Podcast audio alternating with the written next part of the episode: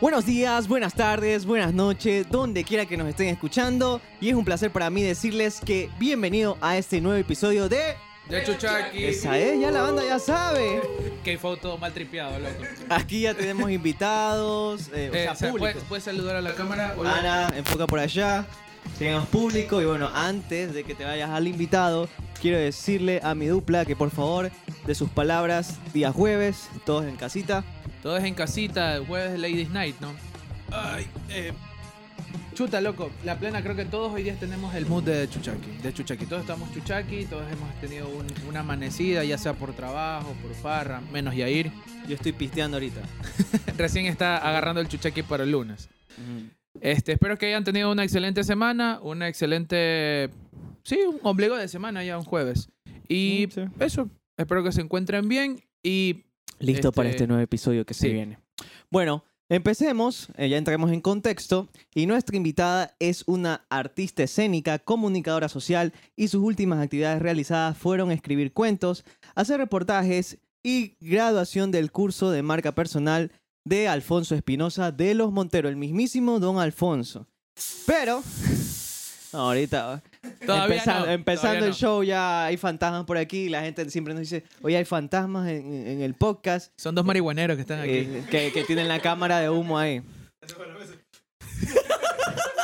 Y bueno, para empezar, ella es una TikToker, además de lo antes ya mencionado, con un estilo distinto en sus contenidos mediante sus reportajes. Podemos descubrir una nueva perspectiva sobre nuestra sociedad. Ella es una estudiante de comunicación de la Faxo y uno de sus objetivos es dar a conocer el turismo oscuro en nuestro país y en Latinoamérica. Es un placer para mí presentarles a Valerie Intriago. Hola, hola. Oigan, estoy totalmente feliz de estar aquí con todos los chicos de Chuchaki. Se siente tan buena vibra en este lugar.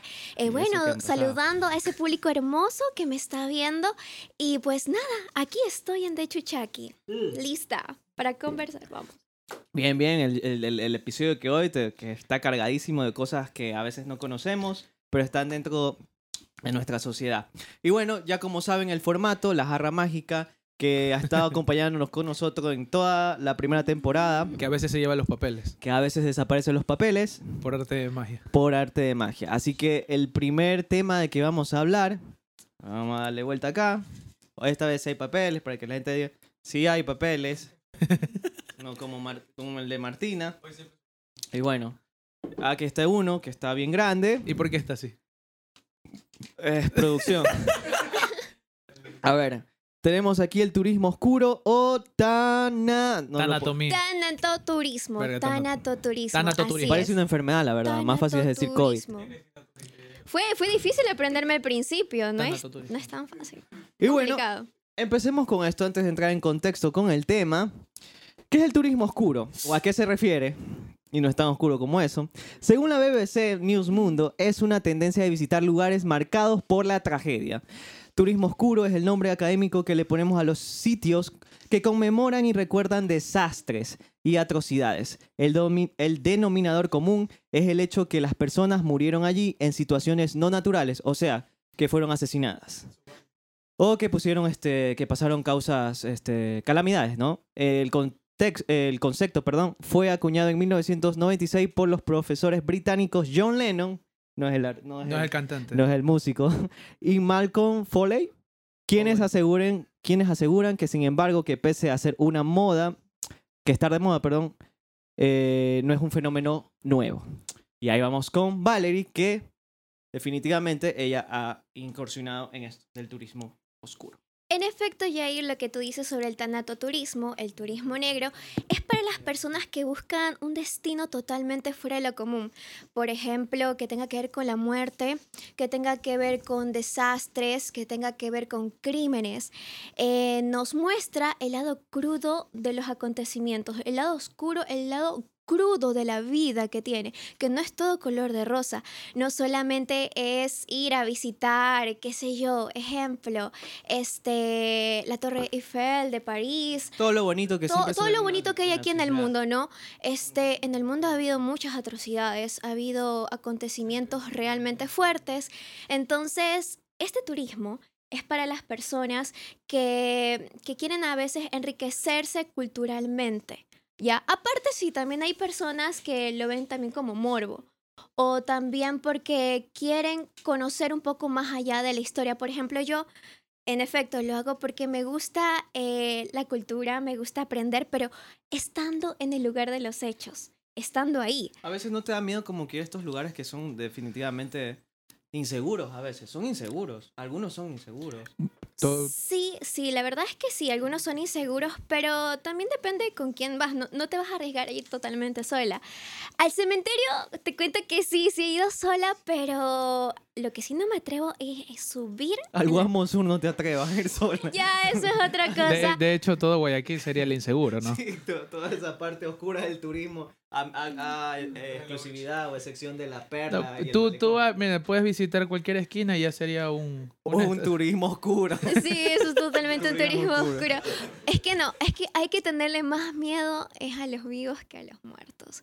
Más, más ahora que está este, los sicariatos. Hace poquito que hubo lo de Bunny, esta pobre chica que falleció, falleció y... la- la- Sí, hardcore, sí, la o sea, mira que acá en Ecuador hace poquito, chuta, murió una niña de, de ocho meses, ocho meses, por sicario, su propio padre Ah, la mandó a matar. sí, sí. es algo totalmente nunca antes visto. O sea, Y mucha gente se asusta de lo que a veces ven en otras partes del mundo, pero estamos tan similar que... Dicen, ay, no, que en Estados Unidos son más locos. Aquí es la misma huevada. En todos lados, en todos lados, tiene un cierto nivel de maldad. Acá en Ecuador ha aumentado mucho más. Eh, cuando hablamos con nuestros abuelos, conversamos con ellos, nos damos cuenta de ello. Por ejemplo, nuestros abuelitos podían salir a jugar en la calle, podían salir a- sin problema alguno, podían estar 11, 12 de la noche eh, jugando, qué sé yo, con sus amiguitos del barrio y no pasaba nada. Pero ahora como mi abuelita dice, no, tú ya 8 de la noche tú tienes que estar en casa porque ya, que hay es- mucho peligro. ya como que no sé si les pasa, pero es como que se ha convertido en tendencia más la cuestión estar en, Estar en casa. Sí, es, es que la, la verdad, como, como dice Valerie, 8 de la noche ya tú dices, puta, ya 9, ya, ya tienes que estar en la casa y ya, y ya y la ciudad ya se siente desolada. Y ahí El es, cuando, ahí es cuando se puede hacer el turismo oscuro. Porque de verdad, si ya... Pero turismo oscuro pelado, pues Pues, sin nada. Es que chuta, a partir de las 8 de la noche ya no hay bus, pues entonces todo el mundo tiene que... Ya, sí. No, si la, si la vez pasada yo salía más o menos a esa hora por aquí, por la casa, y todo sólido. Ocho y media de la noche, pero ¿qué es lo que pasa? Se convierte sólido porque los locales Desolado, cierran. desolado. Desolado, los locales cierran por el temor a que les roben. y creo que en cualquier lugar. A menos de que sean zonas rosas y, cosas así. Bueno, tú tienes algo, algo ahí que, definitivamente nos mete más en contexto. Ah. Así es. Este, el turismo oscuro. Perdonen personas si no, si me trabo un tan, poquito, es tan, que tan. no sé, no, no No. soy disléxico, sino que la ceguera. No, yo sí soy. Aquí en Ecuador hay mucho este turismo oscuro que hacer. O sea, hay muchos puntos. La cuestión es, es la inseguridad para hacer eso. Bueno, sí, es que tampoco, ya les digo, no te puedes arriesgar a ir totalmente solo, tienes que ir con personas, en grupo no pasaría nada. Este, ¿mandé? Ahí les roban a todos. Pues, en Bueno, aún así sí pasa, pero bueno, es que también depende de qué tan arriesgado seas. Pero mira, mira lo que nos va a decir Brian. Ay, no, ahí sí. Ta madre. Desde la época del oscuran... oscurantismo, perdón. Los... ya eres el único que se asusta. Los peregrinos viajaban para visitar tumbas y lugares de, de martirio religioso. La batalla de Waterloo, Waterloo, no sé cómo se pronuncia. Waterloo. Ah, perdón. Napoleón. Muchas gracias. Waterloo fue observada por la nobleza desde una distancia segura y uno de los primeros campos de batalla durante la Guerra Civil de Estados Unidos. Fue comercializado al día siguiente como un lugar de atracción para los visitantes. Escribió Lennon, no el cantante, No en un artículo en el diario británico The Guardian. El monumento conmemorativo de las víctimas de los atentados del 11 de septiembre del 2001 aparece en el tercer lugar en la lista de las cosas por hacer en Nueva York, de la página web especializada en los viajes TripAdvisor. Bueno, definitivamente esto de aquí nos da una reseña que las personas por lo general quieren ir a los lugares donde pasaron dichas tragedias para saber, de, definiti- ah, aquí murieron eh, lo- las personas que estuvieron en las Torres Gemelas. Eh, lo del muro de Berlín, los muro campos de, Berlín. concentración. Tú hace un rato Chernobyl. me enseñaste la, la- la piedrita, Sí. no sé dónde está. Ahí está, ahí está. Por ejemplo, esto definitivamente sería parte, me imagino yo, del turismo oscuro. Este, gracias a la persona que me lo regaló. Producción, Berlín. Esta es un, un pe- Bueno, se, se dice. se dice, pues. No puede ser que, que nos vendieron este Un pedacito de bloque pintado. de aquí de la no, pero bahía. si te escuchas, pon, póntelo al oído. No suenan judíos, no. Qué verga, eso fue, de- eso fue demasiado dark.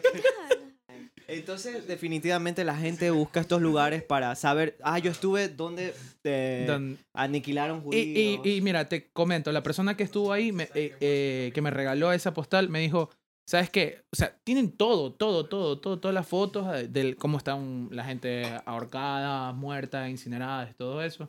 Y el, el, el ambiente se siente súper pesado. Eso es lo que me contó esa persona. Y bueno, aparte de eso, como lo del 11 de septiembre, este Valerie mencionó Chernobyl. Chernobyl, claro. Eh, los campos de concentración. Los campos de concentración de, de Alemania es algo que también pertenece a este tipo de turismo. Eh, creo que me gustaría bastante estar ahí. Me han dicho que la energía es muy fuerte. Densa. Claro, claro, es que hubo demasiado sufrimiento en esos sitios y a veces es necesario estar ahí para poder entender y, y como que revivir esa parte de la historia, decir, wow, o sea, aquí pasó, aquí estuvieron todas estas personas, entender que esto fue cosa seria. Sí. Y mucha, Es- es mucha, como- mucha gente solo quiere ir a la parte bonita del lugar. Eh, Sí, eh, va- van a la parte bonita, por ejemplo, el muro de Berlín, van a esa parte bonita, la turística, que te dan las postales y toda esa vaina. Pero siempre hay un trasfondo. ¿Te acuerdas que el, el- el profesor nos decía que En las paredes. en las paredes que se quedaban grabados... No, no, no me acuerdo cómo... Te, Él- el- él tiene un nombre. que por él lo que nos dio a entender, en resumen. Que las paredes son como un, un Una disco de acetato. Ajá, que se vinilo, grabadas. Que cuando lo que tú gritas o hay demasiado sufrimiento en el sonido, se impregna en la pared y llega un momento cuando todo está en silencio, se escucha. Se escucha, es como un reproductor. La, la- Entonces, siquiera aquí unos 20 años podemos escuchar el podcast aquí. el podcast lo escuchamos aquí. Así es. Y va, va- va a estar alguien aquí durmiendo y dice, buenos días, güey". y se levanta y ¿qué esta ¿Ya estamos grabando o qué? weá? Y definitivamente Sí, sí, sí, es como un grabador, este, las paredes. Y bueno, sigamos. Y como tú decías, los lugares más peligrosos a visitar son Chernóbil, en Ucrania, donde en 1986 se produjo en una planta energética atómica uno de los accidentes más graves de la historia, que obligó, entre muchas otras cosas, a crear una zona de exclusión de 30 kilómetros alrededor que aún se mantiene vigente la radiación. Pese a ello, el número de turistas que han visitado esta área aumentó de 7.000 en el, en el año 2009 y más de 36.000 en el año 2016. Y mira, y eso que la gente va sabiendo que se Que hay le- radiación. que hay radiación, pero les vale total paloma lo que, lo que les pueda ocasionar es- estas, estas cosas. Porque puede ocasionar enfermedades, el cáncer y Es para varias cosas. llenarse de adrenalina también. La Y gente de radiación. vive de eso, les gusta, es la gente es Ah, arriesgada. dice, vuelve a su casa y vuelve con un cacho ahí. No, pero eso ya lo tienen, pues. Ah. O que se A ti, cachudo. ¿A quién, quién fue? ¿A quién le cayó por ¿Cuál cuál de allá? todos? El otro recién está iniciando. ¿Ustedes harían turismo oscuro? Ustedes son cachudos, pensa que ya preguntaron. ¿Ustedes son cachudos? Posiblemente. Sí, Ah, sí, nunca sí. sabemos, la verdad. Nu- Nunca sabemos. si son- Sí, sí. Pero sí me gustaría El profesor, el, el profe nos, nos, No, nos tipo, invitó, nos a dijo. ir al cementerio en la noche y hacer esta cuestión de, de, de contactar con energías que no conocemos. Claro, o sea, es un poco complicado poder ir en la noche al cementerio general de Guayaquil, ya, y también no es legal, pero se puede hacer, ¿no? Lo que sí, como tú me estás mencionando todos estos lugares eh, internacionales de turismo negro, es uno de mis objetivos poder también eh, vivir esa experiencia, pero hasta mientras lo que me he estado dedicando a hacer es este turismo, pero de aquí de Ecuador que es lo que he estado mostrando en mis videos. Por ejemplo, aquí en Ecuador hay el Cementerio General de Guayaquil, donde ustedes pueden encontrar un sinnúmero de historias muy, muy interesantes. Eh, historias que no están totalmente eh, descifradas, ¿no? Misterios. Encontramos la ex cárcel pen- la ex cárcel municipal, el ex penal de Quito, que también es un buen lugar para asistir, donde, sí, donde murió Eloy Alfaro. Ahí una estuvo. vez- Entonces, eh, por ahora lo que estoy tratando de hacer es, es mostrar los lugares más extraños que tiene el Ecuador. Bueno, Sí. no solamente el turismo negro. Y a veces los medios no se encargan de mostrar la realidad de... Es porque no. No. es lo que vende. no es, Es ven- la- no no vende, es- no es- vende.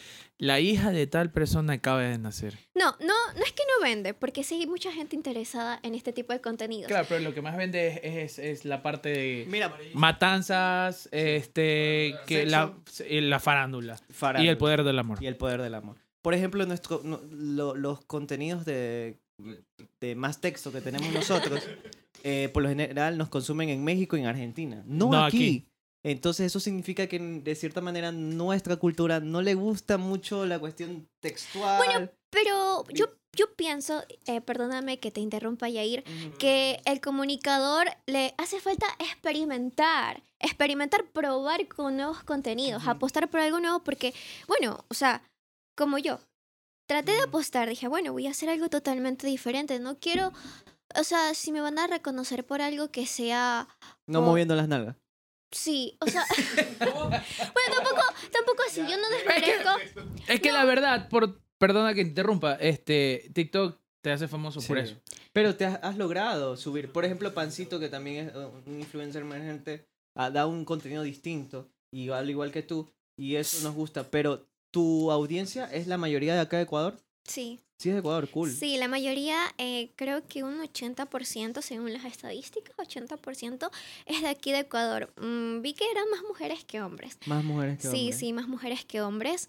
Este, yo no desmerezco a las personas, a las chicas que bailan en TikTok. eh, es- está bien, cada uno hace lo que Su desea. arte. Es, bueno, no su arte, su contenido. Lo que ellas quieren mostrar es su libertad de expresión. Para eso están las redes sociales. Cada quien muestra lo que Lo que ¿Quiere? puede dar. sí, Lo que lo que puede dar. Este, las chicas quieren hacer eso, yo no lo desmerezco, está bien, está bien por ellas, pero yo no, no me veo haciendo eso, pues no, no es mi estilo. Y además que estudias comunicación. Jackie, y todavía no me aprendo ningún tren de TikTok. Tengo que aprender. Entonces por eso tampoco lo haces. ¿Sabes Sí, que como por- comunicadores, no sé si te, si te ha pasado, pero Sí. la gente mismo que está con nosotros dice, por ejemplo, a mí siempre me ha dicho, eso no vende, Yair. Tienes que mostrar eh, polémica, tienes que mostrar eh, carne, tienes que mostrar esto. Y siempre, eso no vende, eso no vende. Y mira que incluso, eso es lo que te iba a decir antes, el video de, de Pancito fue súper polémico. En Mm. TikTok, en TikTok hubo- hubieron bastantes personas que comentaron, que le dijeron, le metieron hate a él. y a nosotros Y a también. nosotros también nos dijeron, y estos pelavergas que recién comienzan. Pero Sí. es que así, así tal y cual lo dijeron. ya no sé. Vienen a, vienen a querer. ya pues hagamos polémica. Nos ponemos aquí a pelear, decimos que, Sí, que Brian le, eh, le metió los cachos a la novia con Yair y nos ponemos- ¡Comemos! Es, es show, es show. Hablemos de David Reynoso. Y bueno, ya metiéndonos en ese tema, vamos a meternos que eh, Valerie ahora poco estuvo visitando el cementerio como ya, no, ya nos dijo. Y bueno, escuchen esto. Ella estuvo en el cementerio eh, que es patrimonio de, de Guayaquil. Fue fundado en el 27 de abril de 1823 después de varias recomendaciones debido a las molestias que causaba el entierro de muertos en los templos, o sea, en las iglesias como había sido de costumbre hasta ese entonces. Fue diseñado en 1822 por Juan Francisco Icaza. Ah, ahí te viene el nombre, ¿no? No sabías, ¿verdad? De Chuchaki te lo dio. ¿Quién lo escogió? ¿Quién escogió el sitio al pie de los declives meridionales del Cerro Santa Ana? Sí, si no estoy en, en lo equivocado, la primera persona que fue enterrada fue una niña de meses de nacido, creo. Sí, exactamente. Vamos a ir a Ahí, ahí lo pueden ver en mi TikTok. Hice un reportaje sobre esta ¿Cómo, ¿Cómo te niña encontramos en TikTok? como Life of Valerie 14. Life of Valerie 14. Sí, bueno, yo hice un reportaje sobre esta nena que murió con tan solo un año de vida. Ella nació en 1830 y fallece en 1831. Eh, es, una, es una bebé prácticamente. Esta tumba fue donada por uno de los Icaza. No me acuerdo exactamente el nombre del señor, creo que es Francisco Icaza. Si no, bueno, Aquel es- que la donó. sí, el que donó la tumba. Y, Sí. o- y ojo, para que la gente tenga un poquito en contexto de- del año que está, recién teníamos como República del Ecuador un año. Esto fue hace 191 años. Entonces, miren cuán antiguo es el cementerio y todo lo que esconde y cuántas historias y cuántos cuerpos tiene el cementerio general desde 1800. Y ya, o sea, estamos a pocos días. Oigan, chicos, ya estamos a pocos días de que se cumpla un nuevo aniversario de esta fundación del Cementerio General de Guayaquil, porque ya estamos a ¿Qué? ¿Cuándo tres es? días, 27 de abril. Es el 27 de abril, entonces posiblemente, Oye, no lo oye, sé, ese Cuando día se estrene casi el video va, va, va a estar. eh. Claro, no, pues sí. ¿Cuándo? Hoy, hoy que estamos, 25. 24, 24. Ah, no. Un día antes. Ajá. Un Sí, día antes. exactamente. Por lo general, no sé si este año se haga, eh, los 27 hacen algunos tours en el cementerio, por si les interese, que es mostrar... Pero no nos van a dejar votado por ahí. no, Como no, decía el profe. Porque sea- el profe sí nos dijo, yo los dejo votar. Hacen tour, no es que los mismos de la Junta de Beneficencia hacen tours este, de la ruta de los próceres, la ruta de los presidentes y la ruta de los poetas, todos los que pertenecieron al arte de aquí de Guayaquil. Ya, porque uh, ahí está ah, también la música, eh, la literatura y música. Ahí está Julio Jaramillo, Medardo Ángel Silva y muchos. Mira, para entrar en contexto, Brian te va a dar datos de eso, porque justamente diste ahí. Como que si ya supieras el guion, pero Ya, no. ya como que todo estuviese hablado, por eso nos demoramos Pero como no. tres horas antes de grabar. Pero no. El teleprompter. Ya, este. Bueno, les voy a comentar sobre los estratos sociales en el cementerio. En la década de los 20 llegaron a Guayaquil varios arquitectos y escultores italianos para la construcción de edificios públicos como el municipio, el telégrafo, el universo, la gobernación y otros. Estos artistas fueron aprovechados por las familias ricas para construir mausole- mausoleos y reafirmar sus reafirmar su estatus social hasta en, los, hasta en los últimos días de su vida. Estos arquitectos, arqui- verga, Dios mío, estos arquitectos transformaron el cementerio en una verdadera joya de arte, a tal punto que han sido reconocidos internacionalmente como uno de los mejores de Sudamérica y patrimonio cultural continental.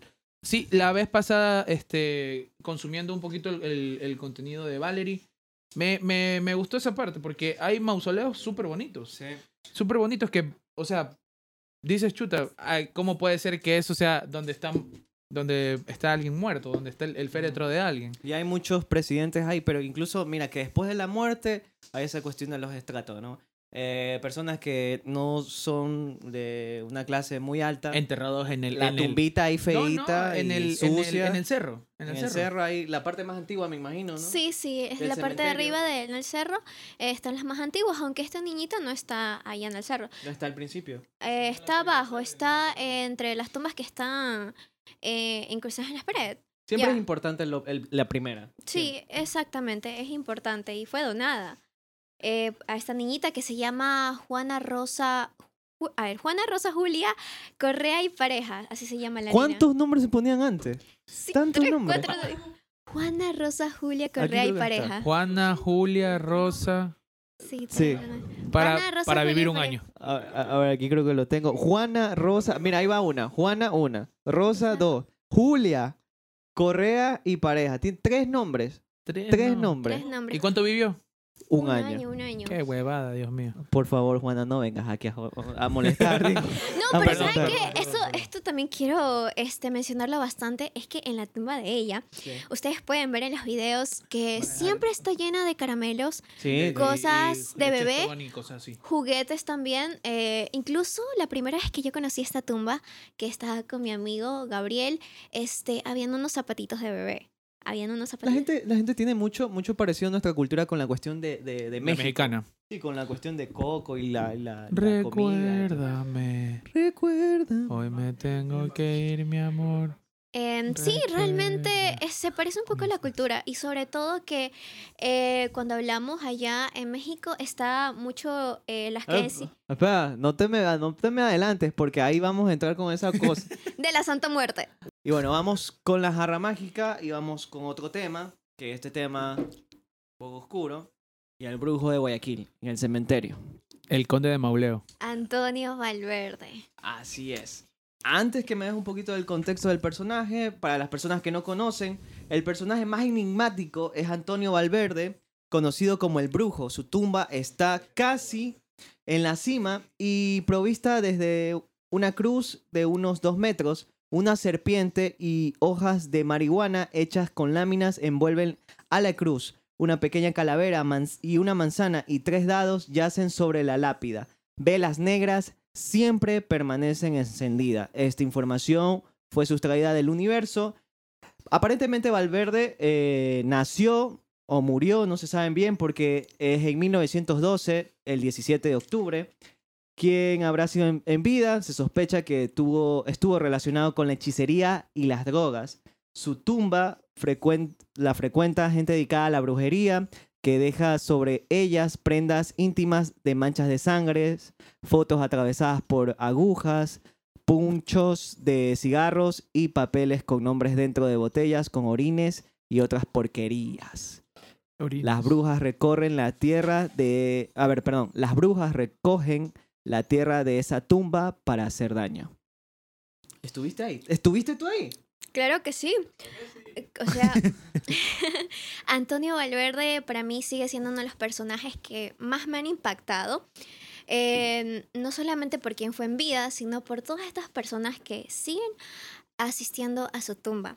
Antonio Valverde murió en 1912. Estamos, Más de 100 años. Sí, estamos hablando antes que nazca mis abuelitos. Y ya era marihuano. Bueno, o sea, Pero no, ese- no ese podemos no suponer, puede ser que sí, puede ser que no, pero lo que estamos seguros es que sí tenía que ver con la hechicería. Sí. Este, mira, las personas que siguen su tumba son bastantes. Eh, nunca lo han conocido. O sea, esto de aquí se mantiene por tradición oral. Y también porque, si lo siguen, ¿por qué es? Porque cumple. cumple con los favores que la gente le ha pedido.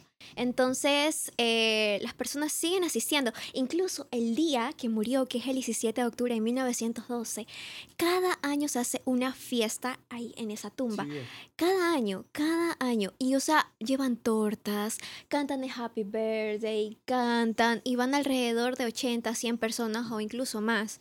Ya, es, es decir que eh, es muy impactante esta historia. Cuando tú estuviste ahí ya face to face con la tumba, se ve deteriorada, de, a ver, ya viejita, ya... Nada que ver. Eso es lo que también me impresiona porque las personas que lo siguen tanto, obviamente, en su profundo agradecimiento hacia él, han arreglado esa tumba. Cada año la pintan, cada año este, la arreglan. Si ven que algo se está dañando, cogen, lo botan, ponen algo nuevo. Todos los días, todos los días esa tumba es- está con personas. Cada vez que yo voy me encuentro a alguien ahí. Entonces, ¡ah, esa cosa me asusta. Este, todos los días van hacia allá. ¿Cuál es- ¿Has escuchado algún milagro fuerte, fuerte que les O sea, hizo- milagro no es. Es que, no, es que, escuchen, escuchen algo, estuve leyendo un poco porque me metí en el tema y estoy un poco metido en la cuestión, no se vayan a asustar, pero escuché que la brujería no es buena ni mala, Depende de quién la maneja, porque es como un O cuchillo. para los, lo- los fines. Claro, no hay magia negra ni magia blanca, no hay. Es como un cuchillo. Si tú eres mala persona, ese cuchillo va a servir para asesinar, para matar, para, para todas esas cosas. Pero si eres una persona buena, te puede servir para hacer algo, para un- untar mantequilla. Para cortar cebolla. Entonces así. depende de quién utilice la magia para algún beneficio malo o bueno. Pero lo que por pasa, Yair, es que van todo tipo de personas. Entonces, los favores son de todo tipo. Eh, buenos, malos, eh, qué sé yo, puede ir gente a pedir que se sane de alguna enfermedad, ¿no? Algo bueno, ya. Puede ser que sí, le cure, es, es otro tema, ¿no? Este, hay personas que en cambio van a pedir algo malo, qué sé yo, este, bueno, la brujería en Que sí. los proteja para seguir matando. Eh, sí, aunque también hay otra tumba que de un conscripto, creo. Conscripto milagroso. Esta, esta es otra tumba que ya mismo les comento. Primero hablemos sobre Antonio. Antonio, que es un brujo muy conocido, ¿no? Eh, la gente que va allá es santera, eh, brujos, gente de todo tipo que de verdad cree en él. Por ejemplo, la última vez que yo fui a hacer un reportaje sobre el conscripto milagroso, me había topado con unas personas, ¿no? Que estaban justo en la tumba, porque para pasar por el conscripto milagroso tienes que pasar por Antonio Valverde. Entonces, cuando yo regresaba ya, este, para irme hacia la primera tumba, bueno, yo caminé. Entonces me encontré con estas personas, conversé y yo dije, bueno, vamos a, vamos a ver qué tal. Vamos a eh, intercambiar bru- brujería. sí, algo así. Entonces, Como Yu-Gi-Oh, las cartas de Yu-Gi-Oh así. Bueno, conversar. Entonces yo le preguntaba cómo había conocido, bueno, por un amigo, porque por lo general sí se conoce. Y, y tenía recién un mes conociendo a Antonio Valverde. Yo le dije, un mes. Y, o sea, viene seguido. Viene seguido esta persona hace un mes. Y me dice, sí, porque el primer día que yo vine, me cuenta, el primer día que yo vine a pedirle que me resuelva este favor, me resultó. Ese día se había resuelto mi problema. La persona me lo había dicho. Era plata, porque quiero ir. Sí, sí es así. Sí, así, Sí, pues. vamos. Vamos todos. Hacemos un podcast. ahí. Encomendémonos al brujo y que nos arregle el estudio, cuento que nos que- sponsors y cosas así. Sí, y te cuento que no es la sponsor, primera vez que escucho esto. Por ejemplo, eh, yo conocí esta tumba por mi amigo Gabriel. Él es el que aparece en los videos conmigo a veces, que yo lo llevo porque, o sea, él, él es el puedes que... ir sola también, te coge un brujo. Te hace sacrificio ahí. Bueno, con él me siento bastante segura porque él va bastante al cementerio. O sea, va cada semana. Va cada semana porque él es seguidor de Antonio Valverde y él es esotérico. Ya, él es santero. No, no es santero, él es espiritista. Entonces, él va bastante allá para hacer sus rituales y en fin. Entonces, él conoció a Antonio Valverde y, y cuando le pidió su favor en esa misma semana... Puedes decir el favor que. No, son favores que... ¿No te lo dijeron? ¿Te lo dijeron o no lo quieres contar? Así. Te lo dijeron. Exacto, entonces es mejor no porque... Chuta, ya, ya. ¿Cómo? De, déjalo ahí, déjalo ahí. 5 O centímetros sea, más. son cosas que, que la gente normalmente pide. Ustedes sabrán qué es lo que normalmente la gente pide. Cinco centímetros más. Pero de la pierna, ¿no? De la pierna. Eh, mi amigo es muy bajito. Sí. Oye, la plena, la plena. ¿A- alguien, alguien que se, que se tire para allá a ver qué. A ver quién es el que ya ha vivido mucho. Y Ya. la gente normalmente que va por allá dice que siente una energía pesada. Porque, bueno, ahí se hace brujería Y también. alrededor está todo como bien feíto, porque estoy viendo tus videos y hay como que gente. Gente que ya ha sido olvidada y tiene años muertos, ¿no? Claro, eh, la que estaba más feita era la del conscripto milagroso, porque esa está como que más metida. Y ahí fue, chicos, donde yo había sentido este una. Bueno, yo normalmente no siento cosas. ¿no? ¿Sentiste algo pesado? Eh, sí, o sea, ¿Fumó? Eh, normalmente yo no, no he sentido cosas como que paranormales. No me, no me ha pasado eso. Fueron los dos que saltaron. No, que no lo crean, a veces este, le tengo miedo a la oscuridad. Le Tengo miedo a la oscuridad. Y, o sea, Pero sentiste algo. Fuiste en el día. Sí, sí, fue en el día. Bueno, la cuestión es que yo no soy muy sensible a estas cosas de las energías. Ya. Eh, cuando vi a Antonio Valverde, no, no me pasa nada. Pero esta vez que fui donde el conscripto milagroso, está rodeada de muchas tumbas olvidadas. Y por primera vez yo me sentía como que incómoda. Como que te estaban viendo.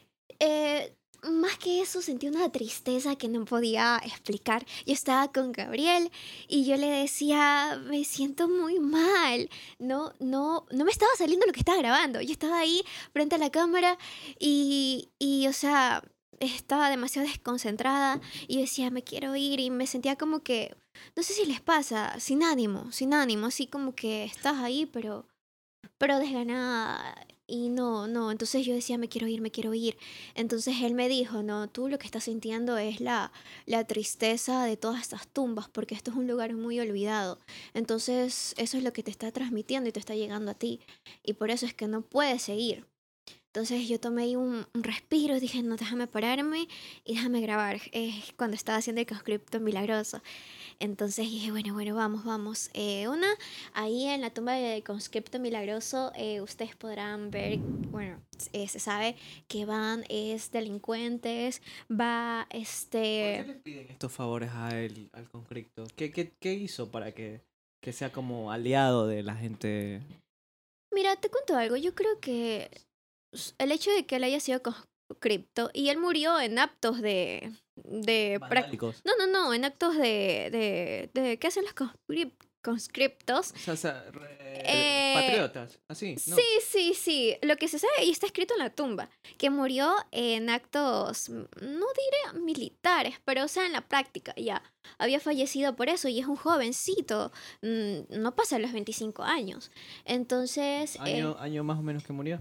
1970 y algo. mm, O 1980 y algo. No Por ahí muy está, está. Entonces, él falleció en esa época y las personas que van ahí son militares, policías o familiares también de las personas que están em, en la cárcel y lo que piden es que sean liberados o no ser capturados en otros casos. Eh, bueno, te cuento eh, lo que supe, que hay personas que van y van con sus balas, ¿no? Con sus balas. Con las A balas. balas. Sí, con sus balas, con A sus balas. van a bendecir. Claro, o sea, las Son unas balas benditas. Y que, ¿sabes? O sea, que me vaya bien en lo que Para voy a... no fallar, no fallar. Para, claro, porque, Mira. o sea, e- es esa parte, es esa parte. O sea, eh, los manes, este, eh, bueno, por lo que, lo que he escuchado, lo que he leído, lo que tengo al tanto de ese tema, o sea, eh, se encomiendan antes de hacer más que todos los sicariatos.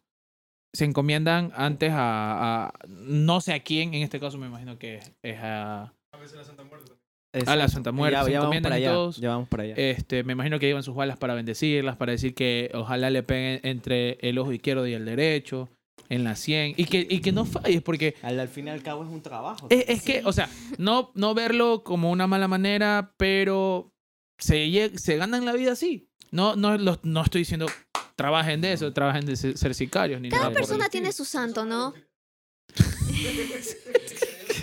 Son buenas las utilidades. Sí, y o sea, también eh, ellos van y piden que una bala perdida, o sea, no morir de una bala perdida, porque a veces están en tiroteos, ¿no? Entonces ese es Yo- otro yo una tema. O sea, vez sería bien cagado morir así, Yo, loco. yo una vez escuché una historia en, en leyendas de alguien que tenía una caldera y que era un brujo en México.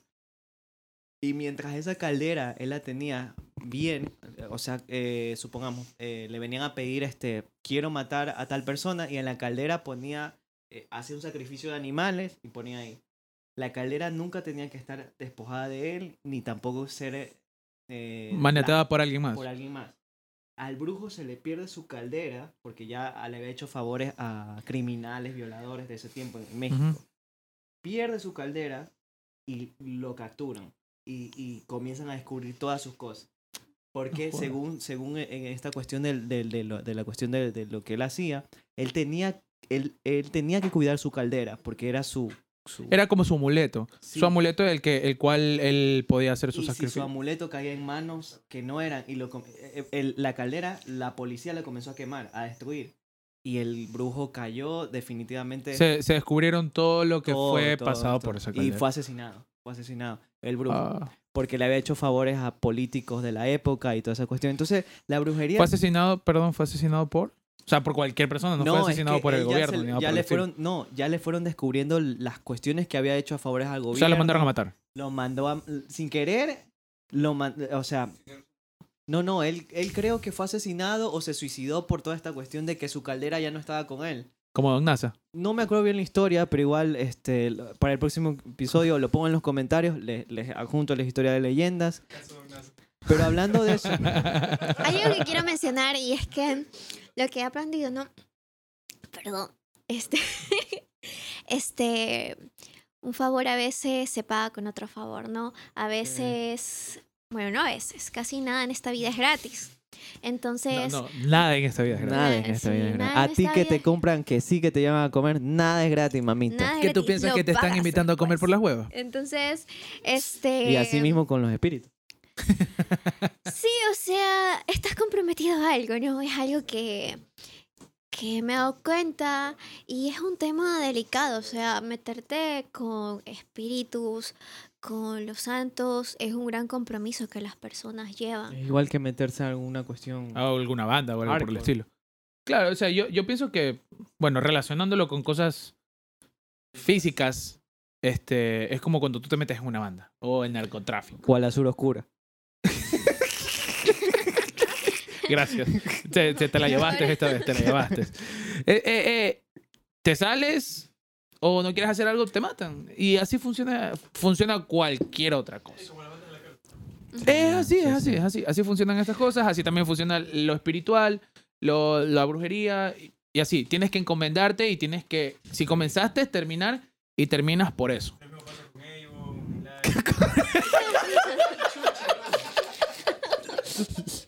Y bueno, miren, para poner relación que ya lo que ya se eh, y- No, no, de Avon no voy a hablar. ¿O de Jambal? De Herbalife. Tengo un negocio. Tengo un negocio. Big Money. La Santa Muerte. Según las autoridades de México. Perdón. ¿No quieres que lo lea yo? No, a ver, lee, lee, lee otro. A ver. Ya. Eres un hijo de putaron. La Santa Muerte. Yo vi en uno de tus reportajes. ¿Qué verga estás? No, Ve, Ay, aquí, la parte. sí. Es que eso ya era mío. Yo guiándome. No, lo que yo, no, pero para Sí, sí, sí. No, está bien. Me equivoqué. Ya. La Santa Muerte según las autoridades de México. Según el, el sargento, policías de Inglewood. Inglewood. Son- A ver, usted, usted que sabe inglés. SoundCloud. Ay- Inglewood. Ah. Bueno, esa Good. cosa.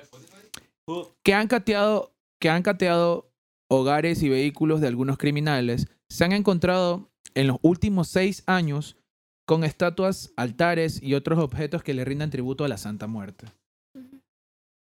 Y aunque rezarle a ella no es ilegal, su veneración es un indicativo de que el sujeto en cuestión tiene nexos con pandillas, tráfico de drogas o realiza otras actividades ilícitas. Investigaciones del NLPOA revelan que entre los creyentes de esta figura espiritual se encuentran narcotraficantes, depredadores sexuales, pandilleros, asesinos y ladrones, quienes hacen rituales y oraciones dedicados a la muerte para lograr sus fechorías sin ser descubiertos. Bueno, en contexto, tú visitaste un, un lugar donde se venera a la Santa Muerte. Un ¿verdad? santuario. Santuario. El primer santuario y segundo más grande del país eh, se abrió ahora en agosto, agosto del 2021, sí, o sea, todavía no cumple un año. Ah, o sea, es reciente. Sí, es reciente, pero es y que, ya es el más grande. claro, es que el santuario de la Santa Muerte, el único que había eh, era en Quito. Entonces, este, Tania, Tania Argüello, No. es la fundadora de este santuario que creó aquí en Guayaquil. Para poner en contexto, la Santa Muerte, ¿qué representa básicamente? La muerte personifica la muerte. Porque aquí estuvo Mr. Ronald y nos habló de la muerte de una manera como que mala, como que, La, la Santa te- Muerte, él, él nos habló del anunciador. ajá, que era la muerte. Pero yo en lo que estuve viendo de la Santa Muerte, de la Santa Muerte, la Santa Muerte los mexicanos no la ven como una parte eh, Mala. mala, sino que es parte del proceso de la vida. Así Eh, como, eh, es, un, es un cambio, es un paso a seguir. y es lo lo, que lo yo aquí. veía en videos de, de mexicanos es que la adoran porque definitivamente ella es la encargada de quitarte la vida. Eso es lo que yo, yo entendí, de quitarte la vida. Y si tienes un accidente y no pasa lo que debió pasar, como morirte por cáncer, por morirte en un accidente, es porque la Santa Muerte dijo, ¿sabes qué? No es tu momento y se dio la vuelta y se fue. Entonces, por eso veneran y, y- y- y de cierta manera le, le, le, le tienen su santuario. Para que, para que la persona cumpla su ciclo y muera como debería de morir. Claro, o sea, la Santa Muerte este, es buena para algunas personas, para otras es muy mala. Incluso la han tildado de pertenecer a grupos satánicos. Sí. Ustedes cuando escuchan muerte eh, y, y la ven Y la ven toda huesuda, eh, huesuda, Exacto, yo también al principio obviamente tenía como que La cierto respeto, cierta eh, temor de conocer a este personaje, porque cuando tú vas al santuario, el- todo, tú ves esqueletos, ves a, ves a la muerte este, personificada, ves cómo la veneran tanto. Como la Virgen de Guadalupe, pero en hueso. Sí, sí, es, es, es así. Y, y tú la ves con sus ojos rojos, porque a veces le ponen los ojos rojos. Ves, este, bueno, cada elemento que ella tiene tiene un significado, ¿no? El búho, el mundo, el reloj, el reloj de arena. la- esta que parece como hacha. Este, la guadaña. La guadaña. La guadaña, sí, exactamente. Cada cosa tiene un significado. Y, y estas personas eh, efectivamente creen en ella. ¿Por qué? Porque les ha concedido sus favores. Aquí vamos que esto tiene que ver más con, con el agradecimiento, ¿no? Cuando uno está agradecido con alguien, cuando le, a- este, le consigue un favor, como que tú te haces devoto a ella. O sea, eh, Es como cualquier santo. sí, Como sí, sí. La, la, la Virgen del Cisne. la ven como Virgen un santo. del ¿Y saben 15. qué? Eh, cuando, miren, el cristianismo ve en sí a, a estas personas como satánicas, ¿no? Las ven así. sí. Entonces, este, yo y pasé con estas personas el 2 de noviembre, que son las fiestas de la Santa Muerte. Sí. Eh, dije, voy a, voy a estar aquí, voy a estar en sus fiestas para conocer qué es lo que pasa aquí, cómo lo celebran. Entonces dije, ¿será que, que pasa algo más allá? Voy a salir muerta. La Sí. sacrifica. Hay sacrificios, hay Pero tu- sangre. tus familiares no les da miedo como que, mamá, voy a hacer un reportaje de la Santa Muerte. ¡Mijita! Y, vas, y ves, te, te llevan ahí a un santuario y ves a una huesuda, gente así.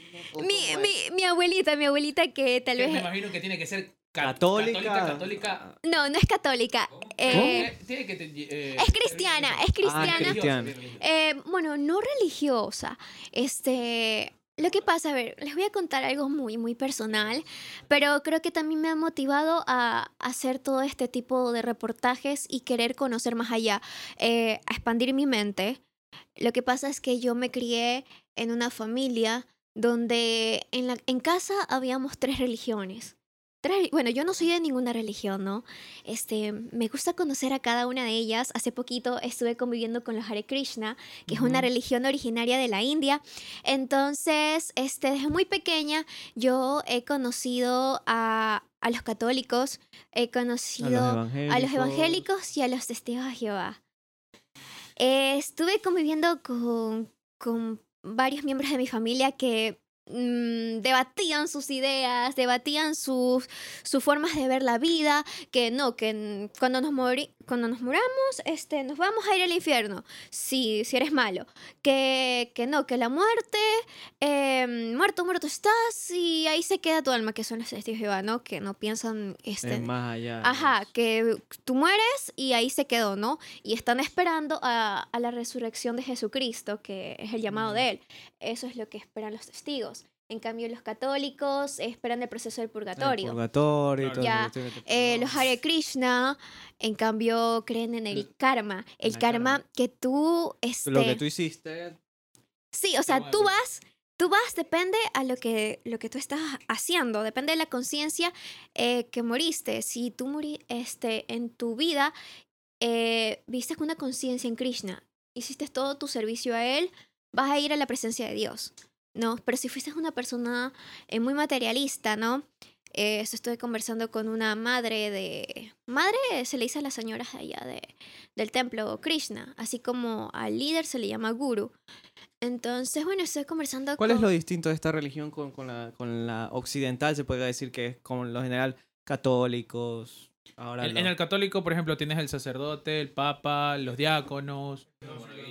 Los monaguillos, los acólitos que se le Bueno, dice ahora. Que la diferencia de ellos es que ahora que estuve pasando más tiempo, es su espiritualidad es, vive más en conciencia y servicio al prójimo, es lo que yo me estaba dando cuenta. Por ejemplo, este, ellos rompen totalmente este esquema de que cuando nosotros eh, ya nos graduamos, ¿no? Tenemos que conseguir un trabajo de ocho horas y trabajar y matarnos duro para ser Para millonarios. ti, Tite. Eh, ese es el objetivo de muchas personas. Yo no sé si también el de ustedes o no, que es tener mucho dinero y O sea, te lo impone el sistema, directamente. Ajá, ellos Si no, no, trabajas, te mueres de hambre. ellos no También. siguen el sistema de, eh, de la sociedad que impone. Ellos también son vegetarianos, no consumen nada de carne, más bien porque ellos respetan muchísimo a los animales y no quieren, no quieren consumir algo que tenga que ver con el maltrato, porque son, disculpa que te interrumpa, ¿vegetarianos o veganos? vegetarianos. Vegetarianos. O sea, sí comen Sí, derivados. sí, comen huevo.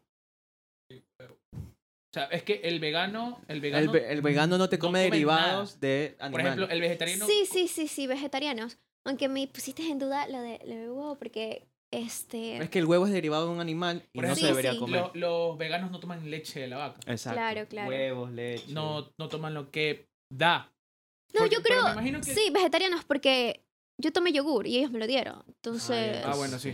Sí, sí, sí. Sí, es yogur. Este, es yogur. Ahora, me, me, me- ¿Qué, ¿Qué fue? ¿Qué fue? Estaba, estaba sacando la fórmula del yogur, así con sus derivados, la leche, dije- la fruta y toda la vaina.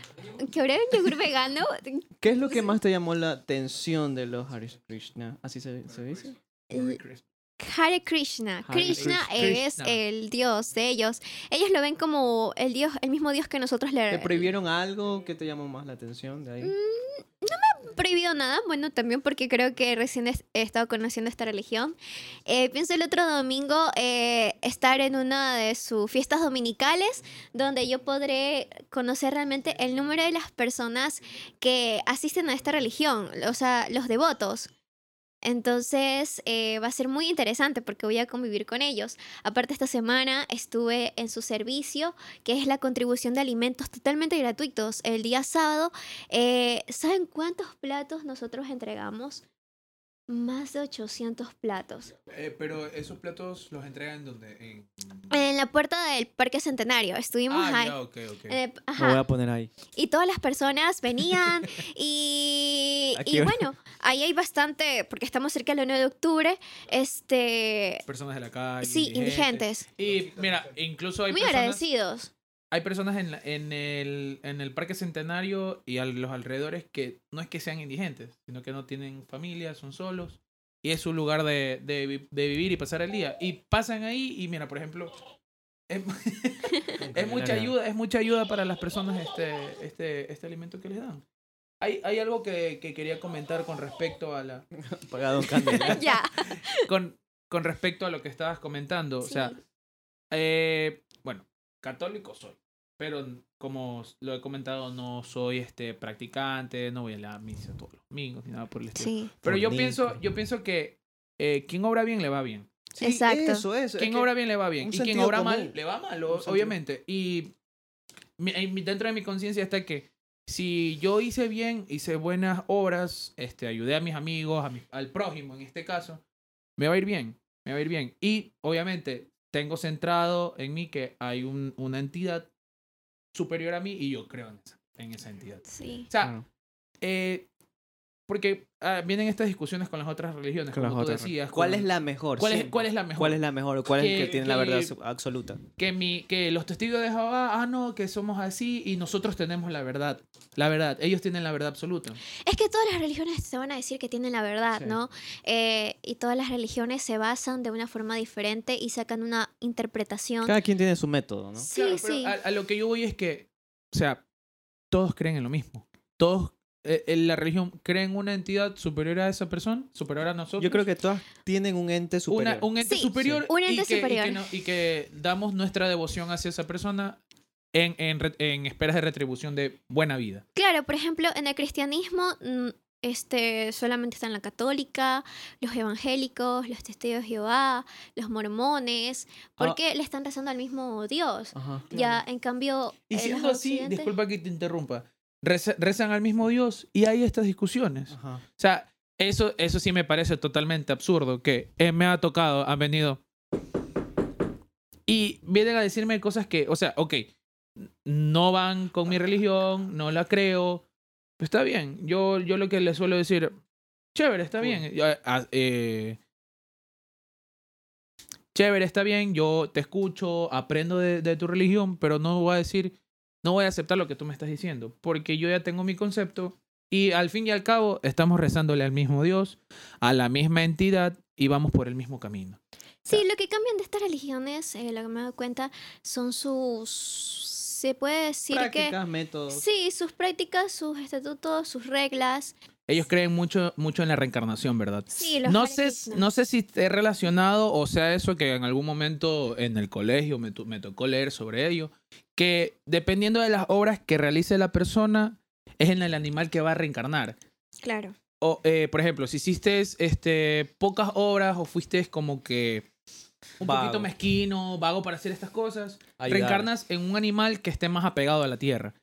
Pero mientras, mientras tú hayas obrado bien, hayas este, hecho buenas obras, no hayas sido maldito, reencarnas en un animal que esté, que esté muy lejos del, del, del piso, o sea, como una vaca o un perro, cosas así, un caballo que estén más a la altura de una persona. No sé si esté relacionado con eso, o sea, de ello, pero en, en algún momento yo leí sobre eso. Claro, o sea, la reencarnación, aquí en los Hare Krishna, eh, bueno, no es que todos no es que piensen que todos nos vamos a, a convertir en animales después de la muerte, no, no es así que, que voy a ser luego un gatito, un perrito o algo así, este, no, realmente creen mucho eh, en el karma que es que tú vas donde, donde tú mereces estar. Ya, entonces ellos creen mucho en esta conciencia eh, a Krishna. Krishna es su Dios. Entonces, eh, por ejemplo, si tú tuviste tu vida en servicio a Krishna, ya eh, hiciste muy buenas obras, eh, lo que ellos más aspiran es estar al lado de la presencia de Dios, al lado de Krishna, ¿no? Pero si tú fuiste una persona muy material, ellos ven este mundo, a la tierra, como algo de paso. Ya, no lo ven como que aquí vamos a estar siempre. O sea, Sí, pero tú vas a regresar aquí si tú eres una persona materialista, algo así. Mm. Entonces, por ejemplo, Es como cíclico. Si tú la juegas mal, materialista, vuelves a, a lo mismo vuelves, y no trasciendes. Te quedas exactamente. aquí como una persona común. O sea, cada quien regresa a donde tiene que estar. Este, por ejemplo, cuando yo conversaba con la madre, eh, la madre es una señora, de- es la esposa del guru. Ya estoy conversando con esta madre eh, del guru de aquí de Guayaquil. Y ella me decía, ¿no? Conversábamos sobre qué pasa con los abusadores, con los abusadores sexuales, que, que, que o sea, se meten con pequeñas, que violan a, a- a jóvenes, que a sus propias hijas. ¿Qué pasa con ellos? preguntaste eso? Sí, estábamos conversando de ese tema. Entonces, em, la conclusión, o bueno, lo que ella como Krishna, que ya tiene como más de 30 años siendo Krishna, este, me dice, esa alma de ese abusador regresa y reencarna en un cerdo. En un cerdo. ¿Por qué cerdo? Porque un cerdo es puerco, se, re- se revuelca con sus parientes, está en la M, ¿ya? En la mierda, Entonces, te- sí, sí. libre de ¿Aquí se puede decir mierda? Sí. Sí. Igual, ya más trabajo para Ana. No, mierda, creo que sí se puede decir. Sí. Bueno, estamos en, estamos en YouTube. Está en la verga ya. No, ahí sí ya le diste trabajo a Ana. Ahí sí le diste trabajo. Bueno, entonces, como te decía, este, un abusador reencarna, según ellos, en un cerdo porque originalmente él debería estar ahí, ¿sí? Ya, eh, son sus deseos carnales, a eso lo lleva. Y, y lo peor que le puede pasar a un Krishna es reencarnar en, en animales. Mm. Claro, claro, es que, es que lo máximo que ellos desean es estar al lado de la presencia de Dios, que es Krishna. O sea, totalmente confundido de religión ya estaba. Ahora, ahora, Es que también depende, o sea... Claro, sí, este va relacionado con las mismas culturas. Con la misma cultura. ahora, viendo todo este tipo de de religiones que tú has vivido, que tú grabas, que tú reportas, ¿cómo te consideras tú? ¿A qué perteneces? ¿A qué lado o a qué equipo perteneces? Al fin y al cabo, Team Cap o Hoy no. Team Cap o Team Iron Man. de Iron Man. Este, bueno, yo me crié en una familia donde pude palpar tres religiones. Todas eran de cristianismo. Entonces, al principio, bueno, mi mamá era evangélica. Entonces me llevaba mucho a las iglesias evangélicas. Mi tía es testigo de Jehová. Entonces me llevaba mucho a las congregaciones, me llevaba mucho al Salón del Reino. Eh, la mayoría de mi familia, este, que es numerosa, es católica. Entonces también he entrado a misas, he estado en todo este mundo, ¿no?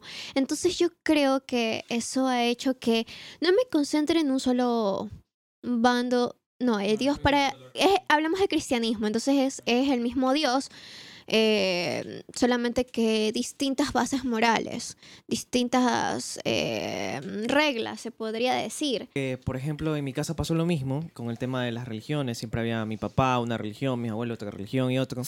Y al fin y al cabo, yo como experiencia fui 10 años en monaguillos, monaguillo, perdón.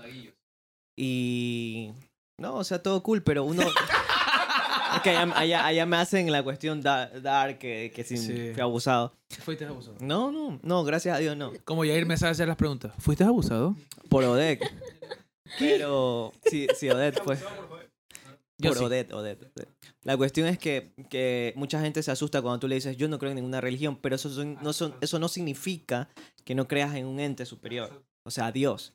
O sea, yo me considero deísta, que no, no creo en religiones, pero sí en un Dios.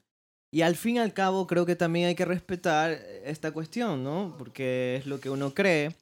Pero también hay muchas personas que dicen, no, eh, mi religión es la verdadera y esa es la que debes de seguir. Y no es así. Yo considero que las religiones son como... Los como equipos de fútbol. no, como comer. A ver, le pongo en contexto. Comer. Todo el mundo come de distinta manera dependiendo su región, dependiendo su lugar. Y sus No, gustos. Y sus gustos. Porque En- de la misma re- región, del mismo lugar, de la misma casa, incluso hay personas que no comparten los mismos gustos. por ejemplo, en Asia comen con palillos, en Occidente, que somos nosotros, comemos con cubiertos, en otras partes, Con incluso, la mano. incu- incluso África comen con las manos. Entonces, A veces no comen. tú no me vas a decir a mí, Perdón. Perdón. Perdón. Que se- A ver, a ver, sin mucha huevada. Hay ciertos lugares en África que no comen. Y tanto como en África, como en Ecuador, como en algunos lugares del mundo. y mira que so- definitivamente algunas personas no lo quieren aceptar, pues las religiones también son cultura, así mismo como las formas de comer. Una, no te va a decir un asiático, no, esa no es la forma de comer, la forma de comer es con palillos. No como la música. Y tú no le vas a decir a ellos que coman con cubiertos, o que lo etiqueten, y no sé qué. Cada quien tiene su religión. Y el fin, y el fin de las religiones es, o el fin de la religión católica, según Es lo que yo, el- yo, yo a mí me, me enseñaron, es que al prójimo por sobre todas las cosas.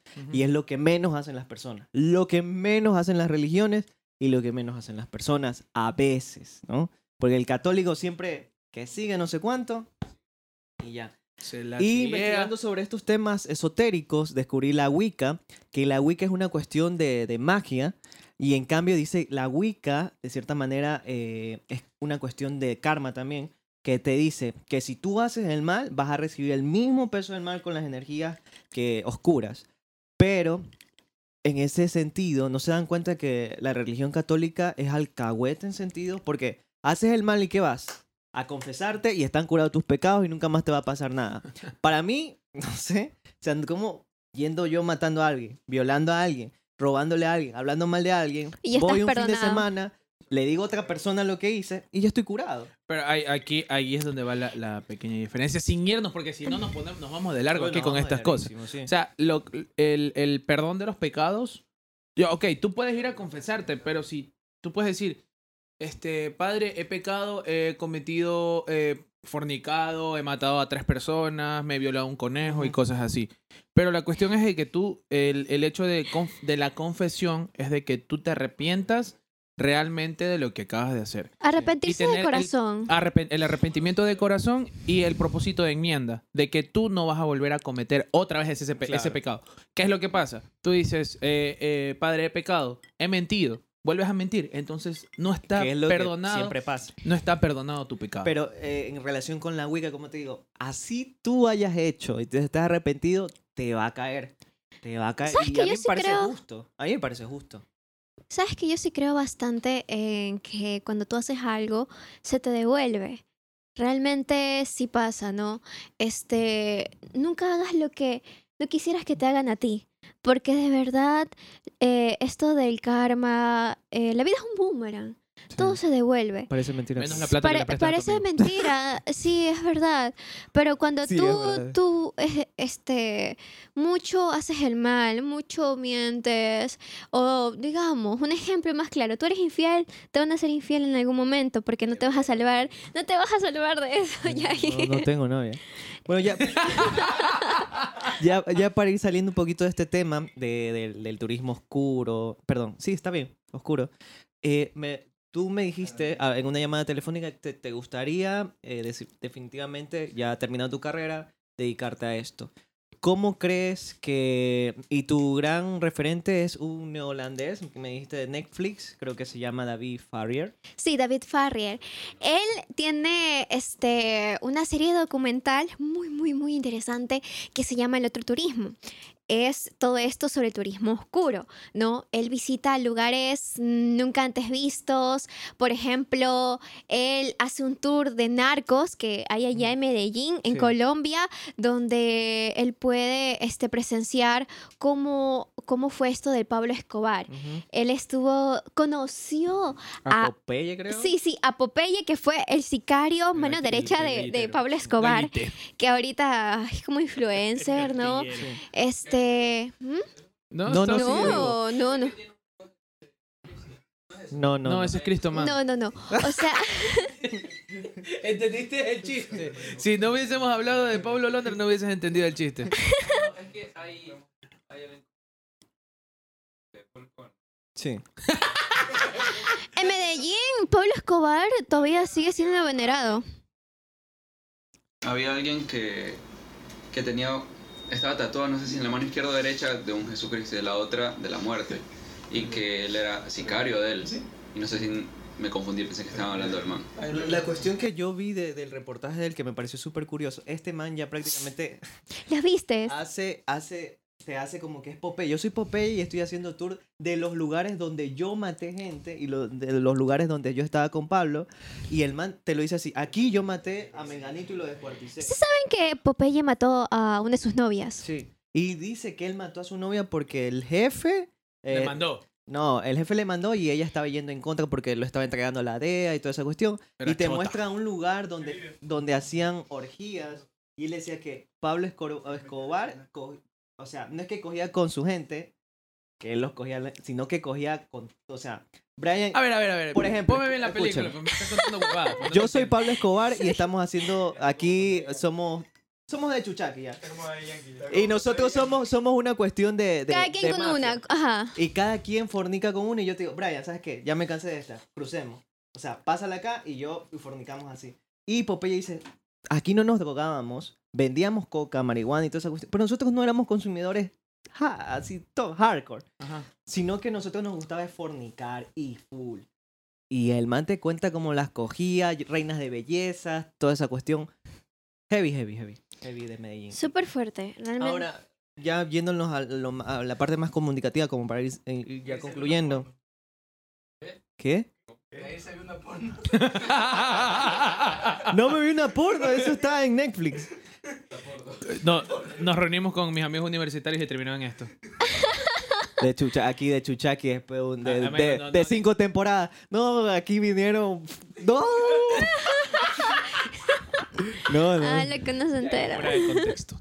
Bueno, ya eh, es difícil dar a conocer como comunicadora. eh, Hacerse conocer, porque hacerse cono- Y es peligroso. es muy- tú siendo mujer, incluso uno siendo hombre, imagínate entrevistar esos lugares donde asesinaron y entrevistar sicarios. A ver, yo creo que el periodista, el que anhela estar en esto, debe ser arriesgado. O sea, yo lo pienso así, debe ser arriesgado y, y buscar información nunca antes vista. Ya, buscar lo novedoso, lo extraño, ya no hacer lo mismo de siempre. Es verdad, en Ecuador es muy peligroso. No, Y, y, menciones México, porque allá matan periodistas como si fuera Sí, una eh, cuestión eh, es normal. demasiado triste, no lo voy a negar. Eh, yo estoy tratando de apostar, soy una, una joven que, que busca otro tipo de contenidos, que no quiere darse a conocer por lo mismo de siempre, que, que a veces nos han tildado a los comunicadores, a los que estamos estudiando para esto, ay, estudio comunicación porque va a ser una farandulera. O, O, o periodista de deportivo. boca en boca. Sí, periodismo deportivo o noticias serias. La verdad es que no estoy totalmente en contra de eso. Eh, como ya dije, cada quien es libre de hacer lo que mejor crea que, que le iría, ¿no? Pero a veces creo que es importante buscar otros horizontes, eh, ver en otro lado que nadie lo ha tocado. Ya, por ejemplo, eh, eh, lo que estoy haciendo, no lo había visto antes, solamente David Farrier, que para mí es uno de mis ejemplos a seguir en cuanto al periodismo este documental. A mí me encanta ese tipo de periodismo que te metes, investigas, hablas con varias fuentes, estás en el lugar de los hechos. Para mí, eh, él es un gran referente y lo tengo como ejemplo. O sea, él, es- él es mi ejemplo y yo dije, wow, yo, yo quiero hacer algo así. Acá en Ecuador no lo he visto. No lo he es que es complejo en Latinoamérica, pero... Y, y bueno, o sea, trato de meterle mi propio estilo. O sea, yo soy comunicador y, y definitivamente a veces me trato de, por, por mi equipo, por, por nosotros, nos guardamos muchas cosas que quisiéramos decir, Hay Pero- algunos chistes muy buenos de ciertas cosas que no, que no podemos decir. Hemos tenido que cerrarle la boca a Aarón para que se calle. se calle.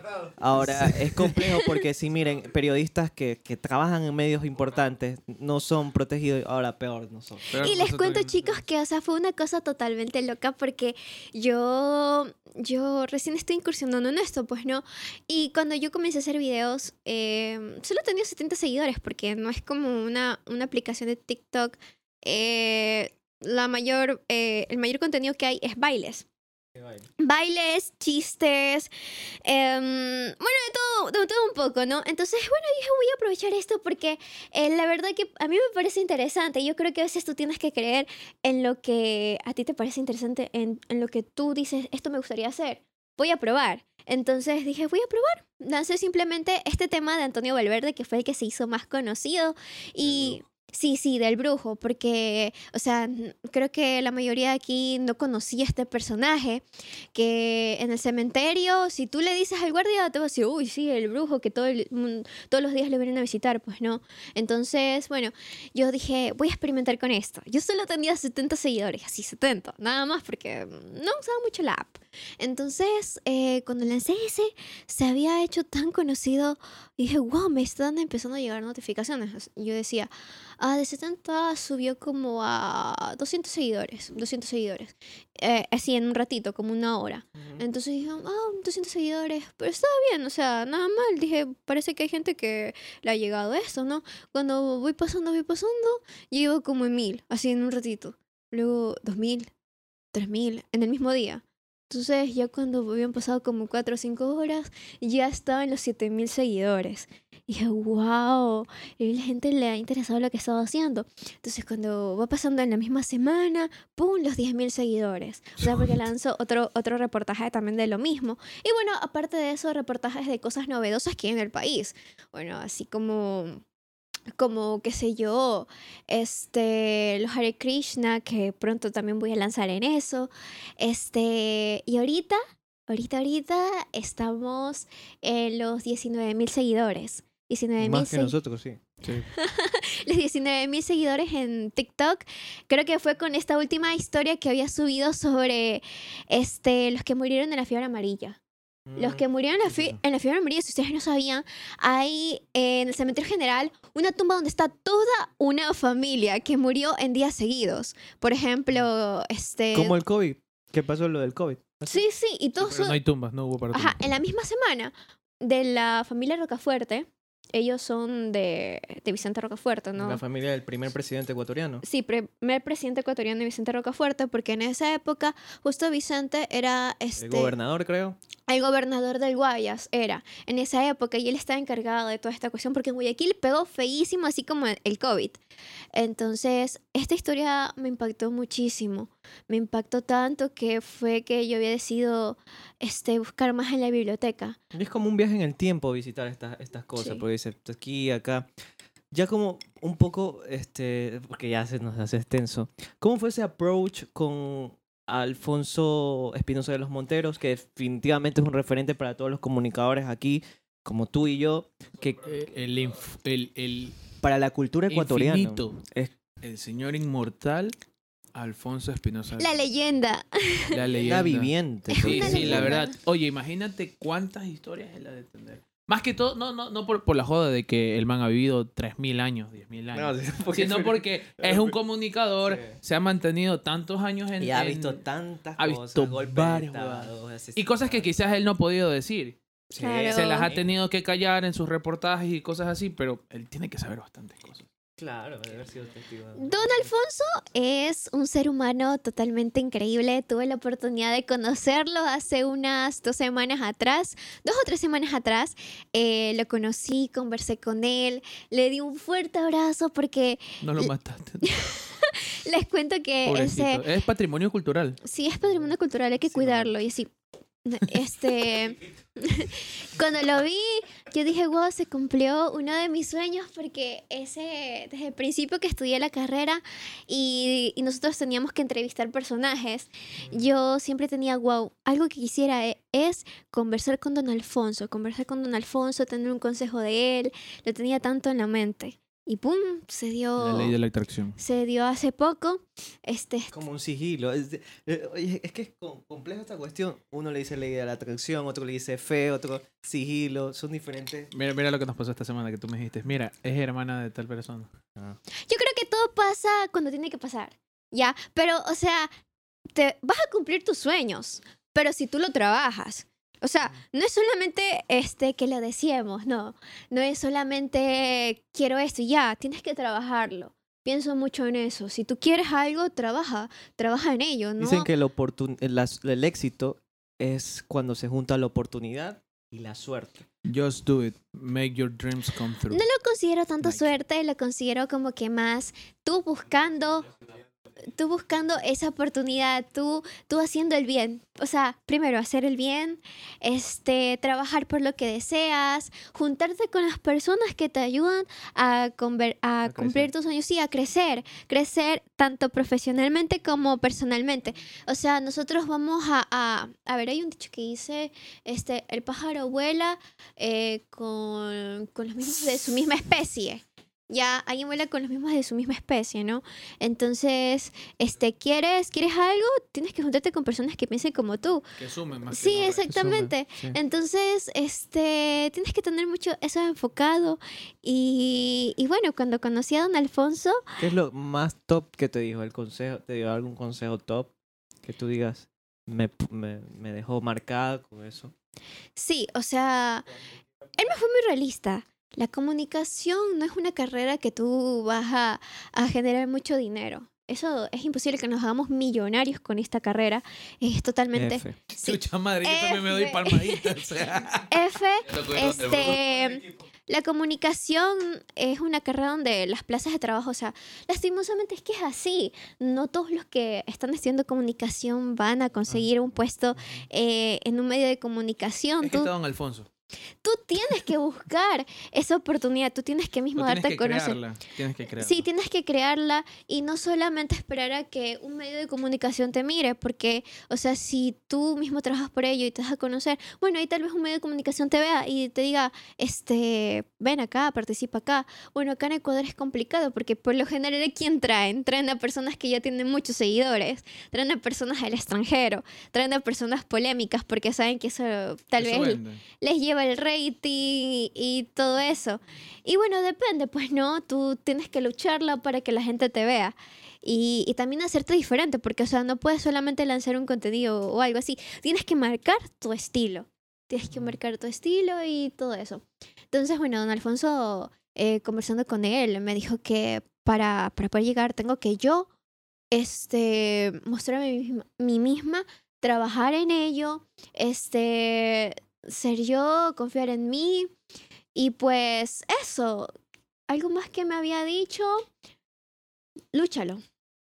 Como todo. Sí, sí, lúchalo, lúchalo. Y, te- y- es constante porque, por ejemplo, ella eh, es, es eh, artista escénica, también das clases de danza, ¿verdad? Pero aparte te dedicas a toda esta cuestión. Y bueno, creo que tenemos que lucharle a sí mismos. Nosotros trabajamos en cosas que... Está, está, está fuerte y ya nos estamos quedando sin presupuesto. Entonces, Sí, realmente. este, por favor, ya mira. suscríbanse, compartan. Suscríbanse. Si quieren más Y, y- a las personas y a las personas que nos están siguiendo fuera de que fuera de los de nuestros conocidos eh, muchas gracias Muchas gracias. muchas por- gracias porque así como lo comentó ella aparte de nuestro de nosotros que creerla dar todo de nosotros igual el apoyo que nos están dando a- aunque representa ahora muy poco va a ser muy valorado en, en el futuro y siempre lo va a ser por las personas que que creyeron y apostaron por nosotros. Ahí está toda la Vamos a dejar la descripción con nuestras cuentas bancarias y PayPal. Bueno, ha sido un episodio realmente muy... Con bastante texto, Texto, con bastante información que quizás no, No sabíamos, no no conocíamos sabíamos. las personas que están Ya, allá. han venido episodios de joda. ya, ya ya- Keifao no sabía nada de ello. Este, creo que se va a pegar un remix a- en su mente. No, fue un mal chiste, ¿verdad? Sí. Este, y, y no, la, la verdad que este, ciertas cosas yo las conocía y, por ejemplo, lo de las religiones que ella tocó, este, lo del cementerio, nos, me parece muy interesante. Y esperemos que si no es con ella o es con el profe, podemos ir los, los pueden ir los dos. A ver, a ver qué Vámonos pasa. todos en grupo, vámonos Sí, y vamos a ver. grabemos. Sí, como sería- como El negro camino muere. hacia el terror.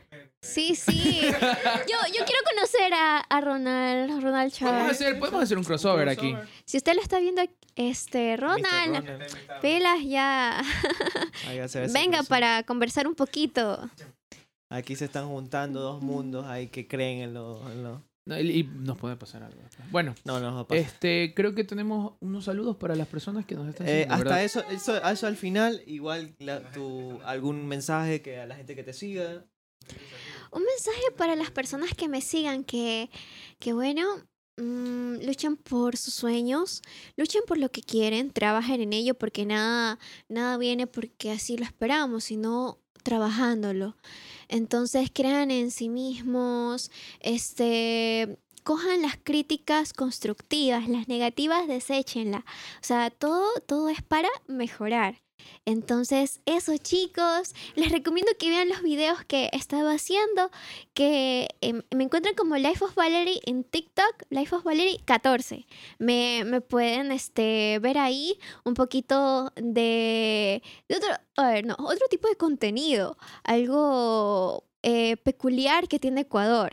Ya, lo que no sabía, ajá, lo que no sabíamos que hay aquí en Guayaquil, no sabíamos que había santuarios de la Santa Muerte, no sabíamos que están los Hare Krishnas, que vienen una religión que, que es originaria de la India, los personajes más emblemáticos que están en el cementerio, como un conscripto milagroso, un brujo, la primera tumba este, del cementerio, una familia que murió en días seguidos en 1842, que son los Rocafuerte. y, y bueno, un sinnúmero de cosas más. Yo espero seguir compartiendo con ustedes. Y eso, me despido. Me despido. Valerín Trago con nosotros. Y Un- antes de y irnos. Un aplauso, por favor. Hemos, hemos pasado una excelente, un excelente podcast, esperando que le hayan pasado también a ustedes muy bien y que la información que le hayamos entregado sea de mucho valor. sesiones satánicos. ellos- Y bueno, aquí vamos a aprovechar para darle saludos a nuestros chuchacones, A las personas que nos siguen. a las personas que se toman Es lo ese único que le tiempito, podemos dar. ese tiempito de, de escribirnos. William Banchón dice, inviten TikTokers a sus programas, son unos cracks. Y ahí nos pone hashtag John Álava, el gordo Revix, Mar Alvarado, lo tenemos por ahí en la mira. Alito, Papeles Caballero, quién sabe, quién sabe, estamos que ahí que cotizando. Daniel Lo- Lozada, eh, que vio un humo en que vio un humo en nuestro episodio en el minuto 50-32. Era un fantasma, no era humo. No era marihuana. No, no era marihuana. y bueno, Brian, ah, Este, unas menciones honoríficas a las personas que nos siguen y que han, han compartido nuestro, nuestro contenido. nuestro contenido, nos siguen y, y nos dan buen feedback. Sí. Este, un saludo a Tamara Tapia, Anthony León. Andrés León también, en toda la familia se pone a ver, creo que Son- hay no de son- no Chuchaki. son- no son familia. Eh, Esta creo que lo tienes que decir tú, Doménica. Esa es. Angie Cortés Franco, Emily Mercado. Ivana Ricaute. Y Angie este, García también nos ve. Gracias, chicos. Esto ha sido de Chuchaki. Hasta, el Hasta la próxima semana. Hasta la próxima. Chao.